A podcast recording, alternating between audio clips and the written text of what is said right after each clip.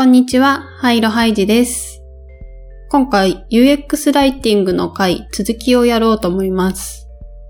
今までこのエクスポート FM の感想は、まあたまにいただけるという感じだったんですが、前回の UX ライティングは今までで一番多くコメントをもらいまして、あのブログに感想を書いてくださった人もいました。ありがとうございます。あの、今回ももしよければ聞いて、あの、感想等ありましたら、ハッシュタグ、エクスポート FM でコメントいただけたら励みになります。今回は、Writing is Designing ライティングはデザインすることという本の続き、3章と4章のサマリーと感想を話したいと思います。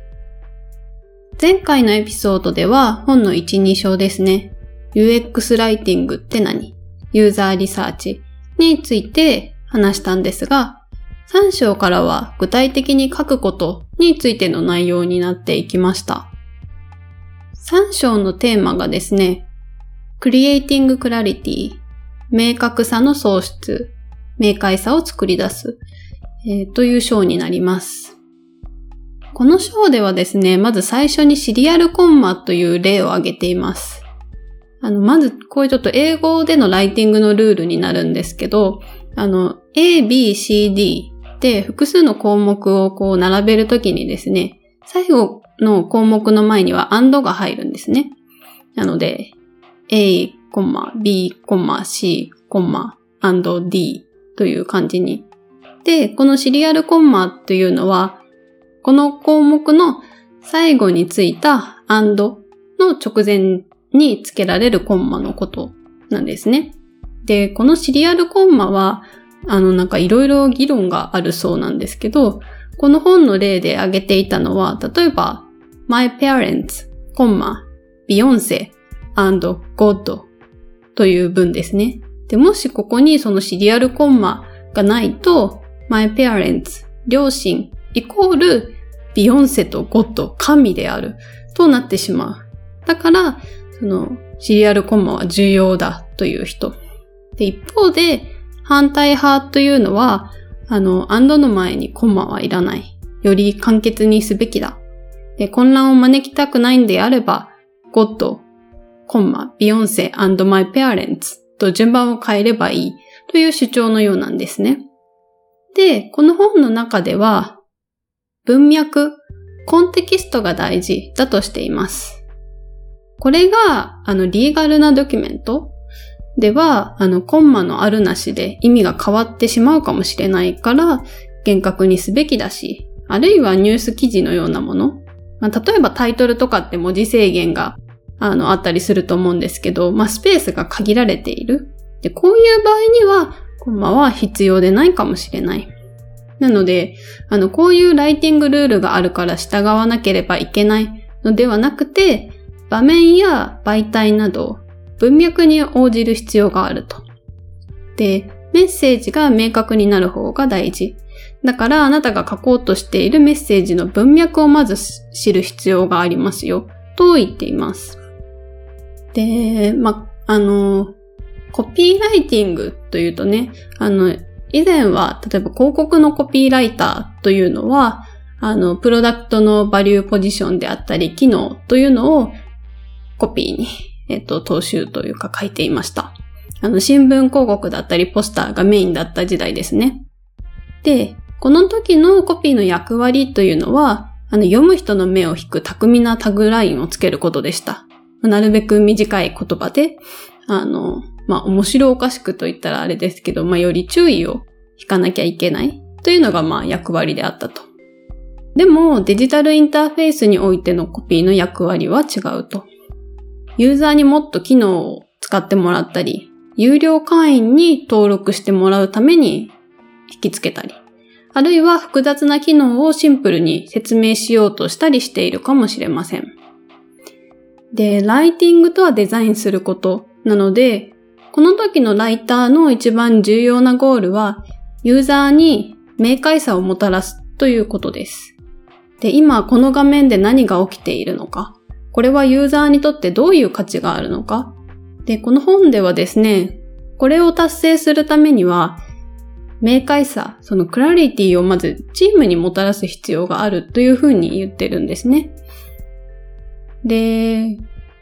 このプロダクトって何？このプロジェクトって何？で、こういう疑問が頭に浮かぶと、なんかもしかしたら自分の会社の、その今自分が働いてるプロダクトなのに、わからないってなんか恥ずかしいって思うかもしれないんですけど、あの、この本では、あの、恥ずかしく思う必要はないって言ってるんですね。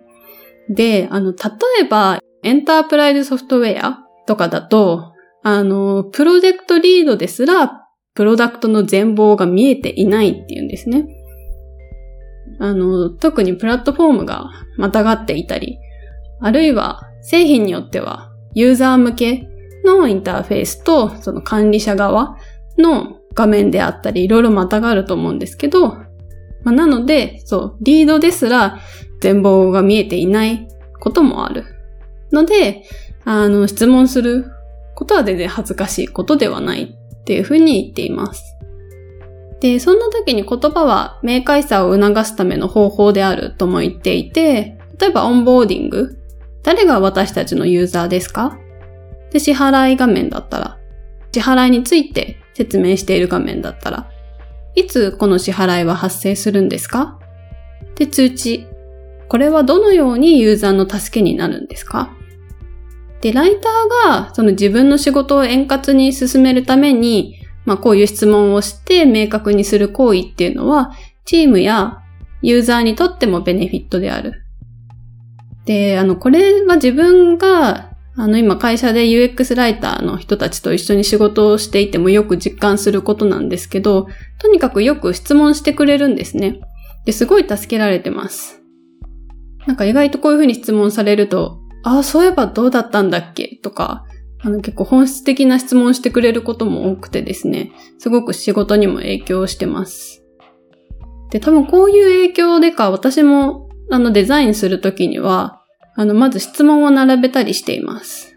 この機能はどうユーザーの役に立つんだろう？いつユーザーは記録を残しますか？とかですね。あの、うん、設計する前に結構質問をするようになりました。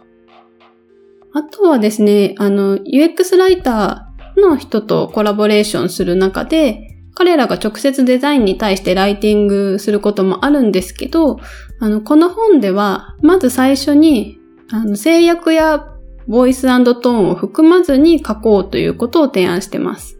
そのデザインツールやガイドラインを作る、あデザインツールを触ったり、ガイドラインを作る前に、まずテキストエディターで言葉を書くことから始めましょうと。で、これもデザインと似ているなと思ったんですよね。いきなりね、あの、Figma とかスケッチとか、あの、XD とかでデザインを作るんじゃなくて、最初にラフスケッチを書いたり、ワイヤーフレームを作ったり、その、色とかね、そういうそのボイストーンみたいな、えっ、ー、と、ことを含まずに、その行動だったり中身に集中するんですけど、それに似たようなえっと、プロセスなのかなというふうに思います。で、チームとしてどう働くかという観点では、ライターは開発プロセスの中で可能な限り早くチームに入るべきだというふうに言っています。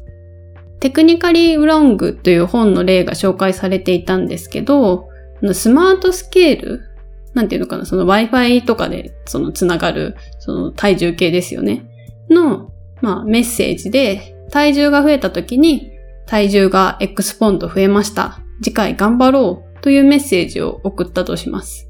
で、この次回頑張ろうっていう言葉って、まあ、体重を減らそうとしている人にはもしかしたら励みになるかもしれないんですけど、でも拒食症の人であったり、体重を増やそうとしている子供にとっては、まあ、切れるようなというか最悪の場合はその有害な、傷つけるような言葉になるかもしれません。で、こういった問題は一度実装されてしまうと、ライターの力で変えるのは、まあ、組織の中では容易でなかったりする。でも、プロジェクトの最初の方では順応性があると。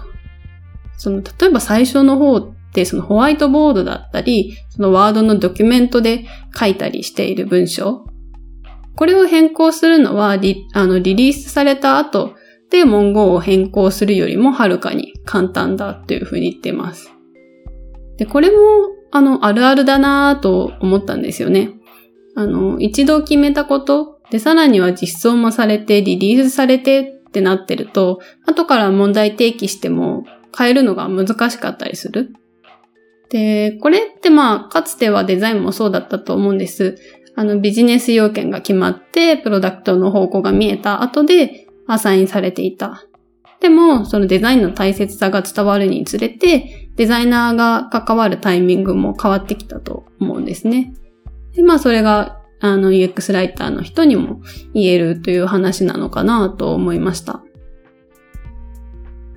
この章は盛りだくさんで、レコグニッションリコール、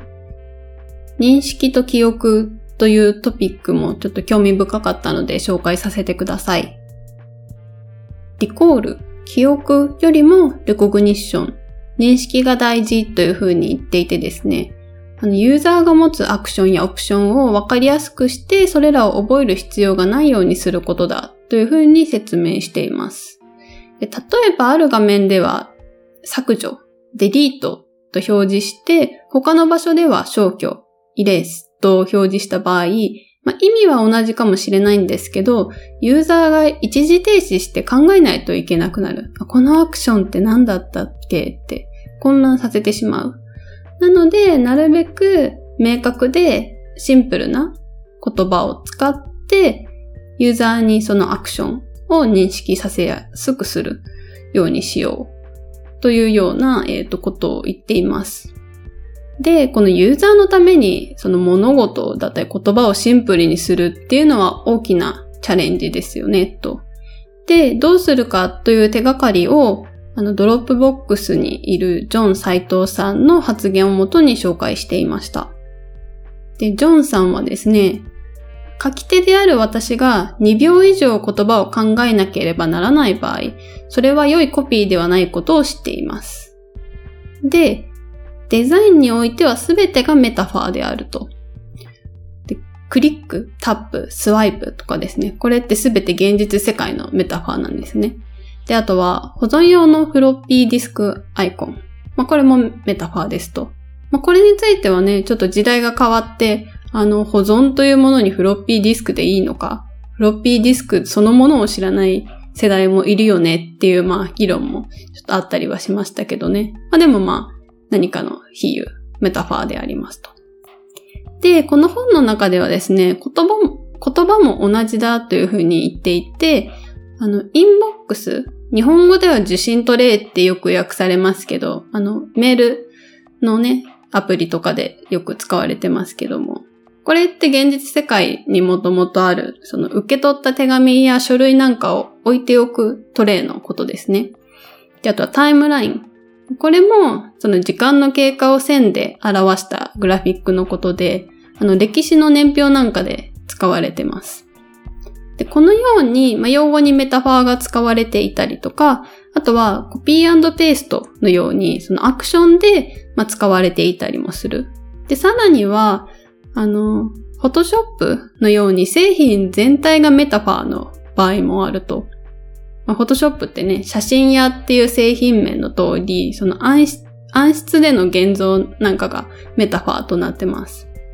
で、この辺、ちょっと個人的にこれは本の話ではないんですけど、あの、この辺ちょっと日本語だとチャレンジだなと私は思っていて、というのは結構デジタルプロダクトの多くがアメリカから来ているっていうこともあって、あのー、製品によってはカタ、カタカナ語カタカナ語のまま使っているところ。で、タイムラインも、まあ、別に年表とは言わないし、まあ、貼り付けるではなくて、まあ、コピーペーストとして、まあ、カタカナとしてそのまま使うこともあるし、でこのあたりはちょっとコピーライティングというよりは、その英語の製品が日本に入ってきた時に、どうローカライズするのかというまたなんか別の問題というか別のチャレンジがあるなというような気がしています。で、ちょっと本の話に戻ると、まあ、またいくつかの比喩は、メタファーはそれ自体に生命を吹き込むものもあるというふうに言っていて、あの、例えばダイヤル式のその回転式の電話で、まあ、使ったことがない人も多いと思うんですけど、でも、そのスマートフォンで電話をかけるときに、もうダイヤルするっていう風に言ったりする。あとは、フォトショップも元のメタファーを超えて進化しているケースもある。あの、マジックヒールブラシって AI を使って写真の要素を消去する機能とかは、もう街の写真屋さんの機能をはるかに超えているわけですよね。そのように、そのメタファー自体が命を持つというか、まあ、新しい概念として言葉が定着していたり、元のメタファーを超えて進化しているケースもあります。で、まあ、メタファーは、ま、このようにユーザーを、まあ、助けるんですけども、まあ、時には物事をより困難なものにしてしまうとも言っていて、で、あの、ここで2章で話した、そのリサーチの話っていうのに絡むんですけど、なんかユーザーがすでに使っている言葉を含めようというふうにこの本では提案していてですね、4つの方法を紹介してました。まずはオンライン。Twitter とか Facebook グループ、アプリの評価ですね。を通して、ユーザーがどのように自分たちの製品を話しているか、何のために使っているのかっていうのを確認する。で、あとはプロダクトの中に検索機能がある場合は、その検索語句を解析する。あと、コールセンター。まあ、大企業の場合は、コールセンターのログだったり、サポートチケットでユーザーが使う言葉の手がかりが見つかる場合がある。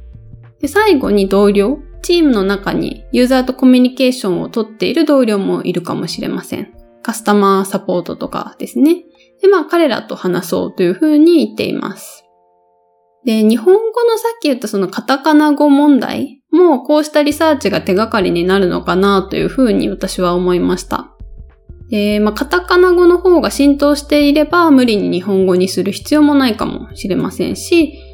まあ、あるいはそのカタカナ語、英語がよくわからず、その独自のというかユーザーの中でわかる言葉でなんか置き直して話されてるかもしれない。ので、まあ、メタファーは有効であるんだけれども、まあ、そのメタファーがユーザーに伝わるのかどうか。であとはユーザーがどういう言葉を使っているのか。これを調べましょうというふうに、えー、と言っています。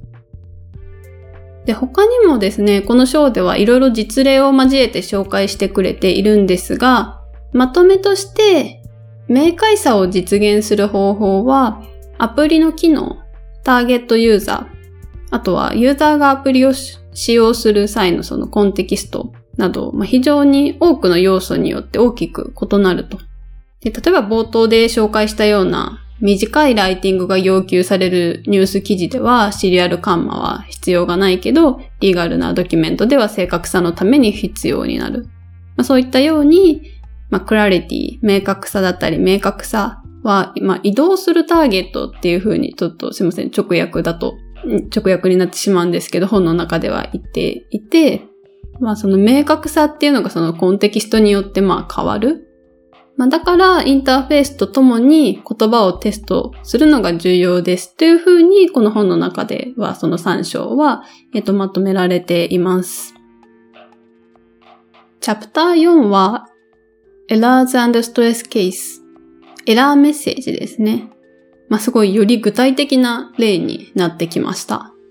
で、もしかしたらね、エラーメッセージって UX ライティングって何だろうってイメージするときによく浮かぶ例かもしれません。まあ、プロダクトの中で何か言葉っていうときにね、エラーメッセージって、まあ、すごい具体的だし、イメージがあの湧きやすい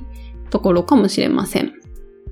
で、この章、まず最初に説明しているのが、まあ、ユーザーは何か達成したいことがあってプロダクトを使いますと。で、何かを探す。例えば、子供の具合が悪い両親は、その症状を調べたり、近くの薬局を探したりする。で次に何かを購入する。あとは何かを完了させる。まあ、現行の口座番号を変更したいとか、まあ、何かタスクをこなす。であとは何かを作る。まあ、例えば、学生さんが、あの、プレゼンテーションのためにイラストレーションを作るとか、ま、何か作る。で、何か達成したい時にネガティブな瞬間がやってくると。で、それがエラーメッセージや警告ですっていう風にこの章は入ってきます。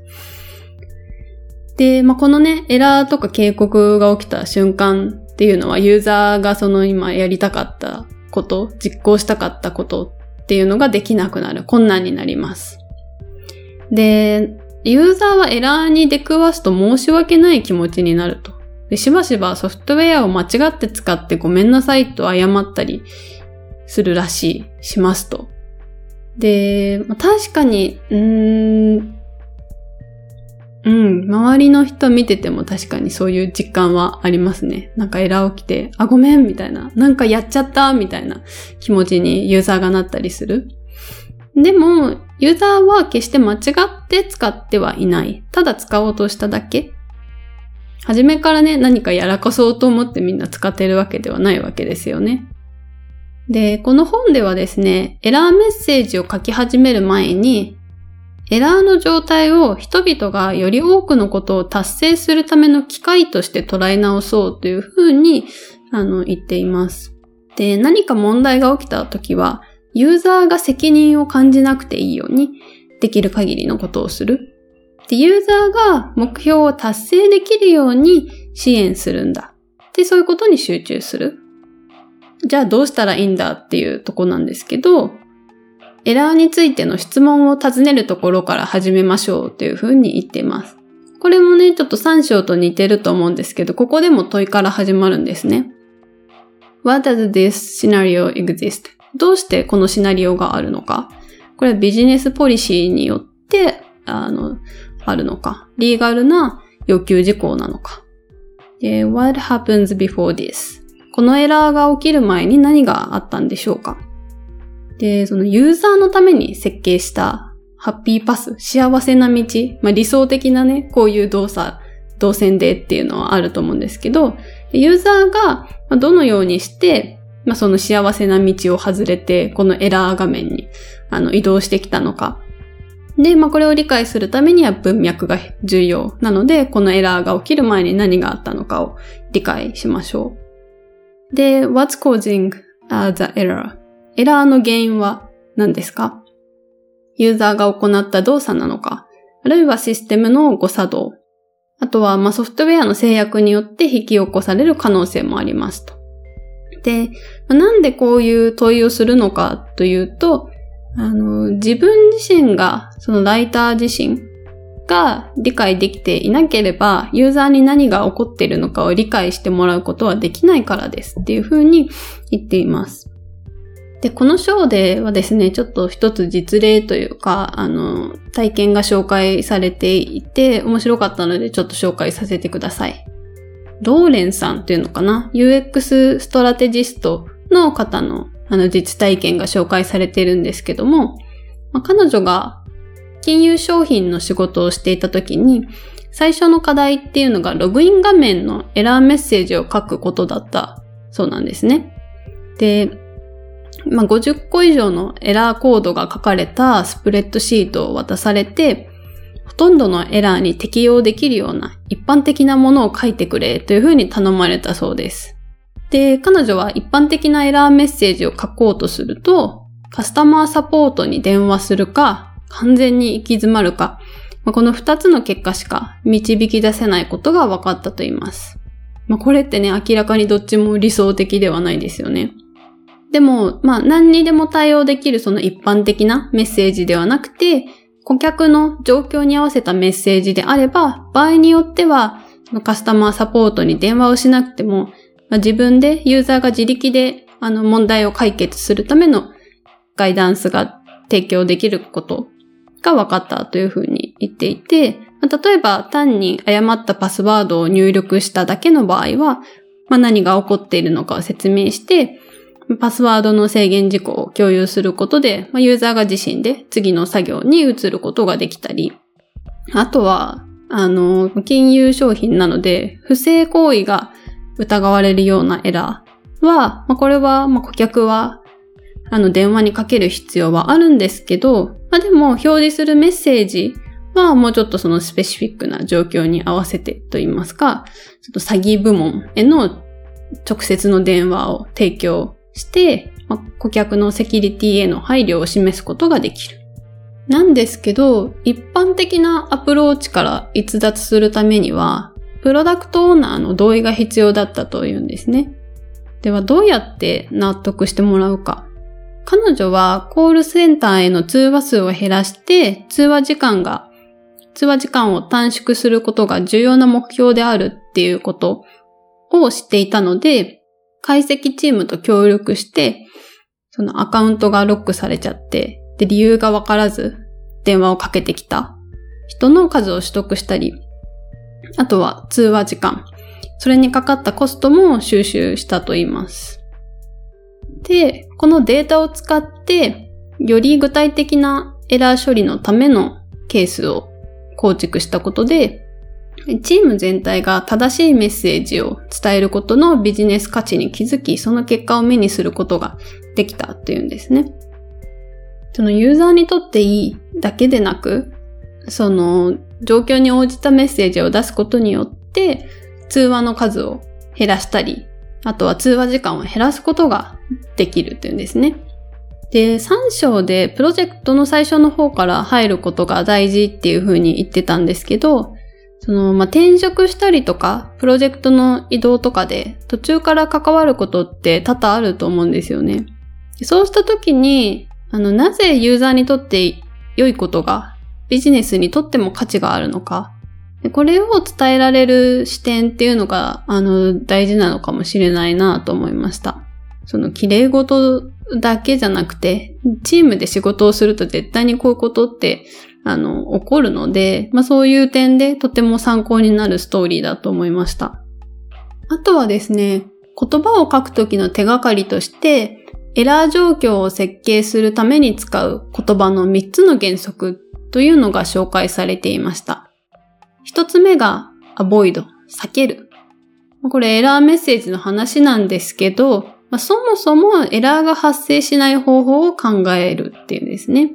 視覚的だったりあるいは対話パターンを利用してユーザーを誘導することでエラーの必要性を低減させることができると。で、例えば例として上がっていたのが、銀行のアプリで小切手の写真を撮る前に金額を入力しなければいけない場合に、その金額を入力するまでは他のオプションをグレー表示にしたり、あるいは金額入力の項目を目立たせたりっていったところですね。ここなのでデザイナーとも協力してやるところだとは思うんですけども。で、これ先ほどのそのあの、エラーの前に何が起きたのか文脈を確認しようというのと関連するお話だと思っていて、まあ、エラーが起きる前の状況で、エラーを回避する方法を考える。で次に、えっ、と、2番目、 explain、説明する。まあ、なるべくその avoid、エラーが発生しない方法は考えるんだけれども、まあ、それでも起きて、えっ、と、しまうケースは当然ありますと。で、まあ、その場合に、ユーザーに何が起きたのか、何が問題だったのかを説明すると。で、これってまあよくフォームのエラーとかで実装されてるんで、イメージが湧きやすいと思うんですけど、まあ例えば入力した文字数が制限より超えているとかですね。で、まあツールチップで表示したり、まあ適切なヘルプへのリンクを追加したりして、何が問題だったのか説明すると。で、三つ目がリゾルブ、解決するですね。その、起きたエラーだったり問題に対する解決策をあの提案するってあるんですけど、じゃあ解決って何かっていうと、ユーザーが次にできるアクションを提案すること。で例えばさっきの小切手の例だと、あのー、写真を撮って例えば文字が自動で入力される自動キャプチャーがうまくいかなかったとすると。で、その時にリトライオート、あるいはキャプチャーマニュアリー、手動でキャプチャーするっていうその二つのアクションを提示してあげる。まあそうすることで、ユーザーが行き止まりにはまらずに次に進むことができる。で、これって、あの、4章の最初に言っていた、エラーの状態を人々がより多くのことを達成するための機会として捉え直そうという話とリンクすることだと思っています。あのね、エラーメッセージって聞くと、まあ、さっきの2番目の説明するってすごいイメージが湧きやすいと思うんですよ。私もこの本読むまでエラーメッセージってまあ何が問題かあの説明することっていう認識はあったんですけど、その次のステップとして、あの解決するユーザーは別にエラーメッセージを読みたいわけではなくて、あの、何か達成したいことがあって、まあ、このプロダクトを使っているわけなので、まあ、それを達成させてあげる。解決策を提案するっていうその次のアクションも考えるっていうのは、なんかちょっと私の中でももしかしたら、なんか抜け落ちていた視点かもしれないなと思って、ちょっとハッとさせられました。最後にですね、あの、この4章のタイトルって、Errors and Stress Case ってなっているんですけど、このストレスケースの意味が、あの、本の中で紹介されていたので取り上げたいと思います。で、本の中ではですね、これは、その、著者の方の実体験をもとに、あのエピソードが書かれてたんですけども、あの、まあ、この著者の方は、ユーザーが100歳以上の時のエラーメッセージを書いてほしいと頼まれたそうなんですね。で、あの、登録フォームに生年月日があるけれども、100年以上前の生年月日は受け付けられないと。あの、生まれた年の多分フォームとかなんでしょうね。2005年とか1980年とか生まれた年の多分リストかなんかがあるときに、あの、100年以上前は存在しない。登録できない。で、まあ、プロダクトオーナーの方は、100歳以上の人が本当に登録するのかと、えっ、ー、と、尋ねます。で、なぜならこの要望に応えるためには時間がかかるからですと。で、さらにこれは、エッジケースではないのかっていうふうに尋ねたそうなんですね。エッジケースって、まあ可能性はゼロではないけれど、まああまり考えられない特殊なケースではないのかと。で、この著者の方はですね、Design for Real Life という本を引用して、単なるエッジケースという代わりに、ストレスケースという用語を好むという話を説明してくれています。で、まあ、なぜなら、そのエッジケースといって現象として、切り捨てるのではなくて、あの、これらのユーザーがプロダクトを操作するときに感じるかもしれない不満や感情に目を向けられるから、えー、だというふうに言っています。まあ確かにね、ちょっとエッジケースっていうと、うん、なんでしょうね、本当に切り捨てるというかそこにあんまり人がいる感じがしない。だけれども、ストレスケースっていう言い方をすることで、まあその問題が起きている向こう側に困っている人がいたり、そこに、ネガティブな感情が起きているかもしれないっていう、まあ、そこに目を向けられる。で、国税調査では、米国では100歳以上の人が、えっ、ー、と、53,364人いる。っていうことが、まあ、この著者の方が調べて分かったそうです。で、そのエッジケースとして切り捨てるっていうことは、こうした人の中からプロダクトを購入してあの、登録しようとする人に対して、私たちは53,364人のことを気にしていないということを伝えることになると。で、エラーメッセージはプロダクト開発に取り組む人であれば誰でも書くことができるけれど、ライターというのはその言葉がユーザーとビジネスのニーズを満たしているのかどうかという会話を始めるのに適した人ですと。大人数のユーザーだけでなく、すべての人にとってより良い体験を提供する。で、そうですね、あの、エラーメッセージからライターの責任がどうあるべきかという話に、あの、及んでいる4章だったんですけど、こうしたあのマインドって、ライターに限らず、デザイナーとしても持っておきたい視点だなと思いました。あとは、そうですね、UX ライターという人の職業が本当になんだろう、コミュニケーターというか、あの、まあ、とにかく質問をして問題点を明確にする。